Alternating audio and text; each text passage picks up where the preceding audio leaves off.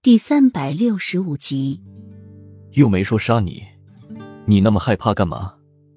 还不过来给朕按摩？齐盛瑞的桃花眼半眯着，又对着小西子说：“皇后和太子那边，你多给我留点心。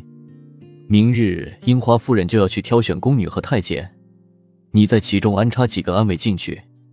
樱花夫人这几日的动作实在太让人非议了。”扎。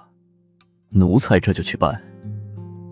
小西子点头，便退了出去。玉泉殿只剩下洛英和齐盛瑞。洛英一边小心翼翼的给齐盛瑞按摩着，又一边思考着：小西今年六岁，等到登基那天还有十年，那么他还有十年的时间可以复仇。可是要怎么个复法？他真的没有想过。帮助皇太后夺取这江山，那他的小西怎么办？小西可是他的儿子，没错。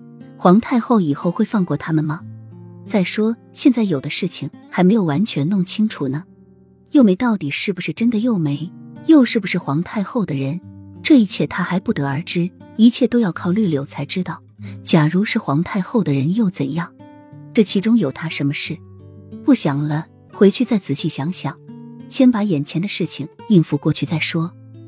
在皇宫就是要如履薄冰。步步惊心，大意不得。洛英给齐盛瑞按摩着，而齐盛瑞舒适的眯着眼睛享受着。他得赶紧出去才行。洛英眼珠一转，师傅教过他的一些穴道法，他现今是要用到了。只要让齐盛瑞快速睡去，他就可以早点出这个玉泉殿了。说着，手下就朝齐盛瑞后背的穴道按去。可谁知，才按到第二个穴道，手再次被抓住。齐盛瑞原本眯着的眼眸清醒的睁开着，转过头对着洛英说：“你到底是谁？”洛英一时愣住，他怎么忘了齐盛瑞是个武功高手，对穴道法比他还精通，又怎会不知按摩穴道可以使人沉睡？齐盛瑞看这个太监有似眼熟，伸手就将洛英的帽子拿掉。洛英想要逃，却被齐盛瑞抓得紧紧的。